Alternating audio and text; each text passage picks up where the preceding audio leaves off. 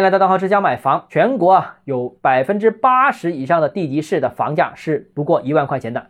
那最低的是九月份的鹤岗啊，平均每平方米是两千一百四十九块钱。所以啊，全国城市这么多，六百多个，房价从两千多到六万多的均价都有。那到底怎么选啊？我个人有一个傻瓜原则供大家参考。这个傻瓜原则就是，房价每平方米低于一万三千块钱的区域。如果你是投资的话，那连想都不用想，完全不考虑。如果房价是低于七千块钱每平方的区域，那基本上是不太适合找工作和创业的。至于你问我为什么要画这两条线，为什么这样画，那其实是基于经济发展、人口流入、土地供应等多方面综合因素的一个综合考量结果，也是我多年经验总结在房价上面一个便于操作的简单的识别方法啊。那这两条线呢，是一个大概的范围啊，并不精准，只是一个参考，不是说但凡超过一万三千块钱每平方米的就值得投资。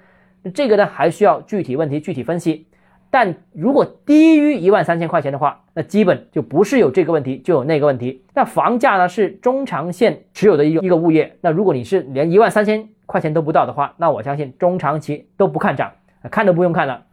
同样呢。如果房价低于七千块钱一平方米的地方，或者环境了，或者城市管理水平了，或者城市的产业趋势了，啊，总体上创业也好，就业也好，机会都比较少。如果你不是养老，你还想打拼一下的话，建议这些区域呢就不适合扎根的。如果你只是在这里居住啊，到别处打拼，跨城打拼。那又可能是另外一种逻辑，那个就要具体问题具体分析了。好了，如果你想了解这一方面更多的问题的话，欢迎私信我或者添加我个人微信，账号是加买房六个字拼音首字母小写，就是微信号 d h e z j m f。我们明天见。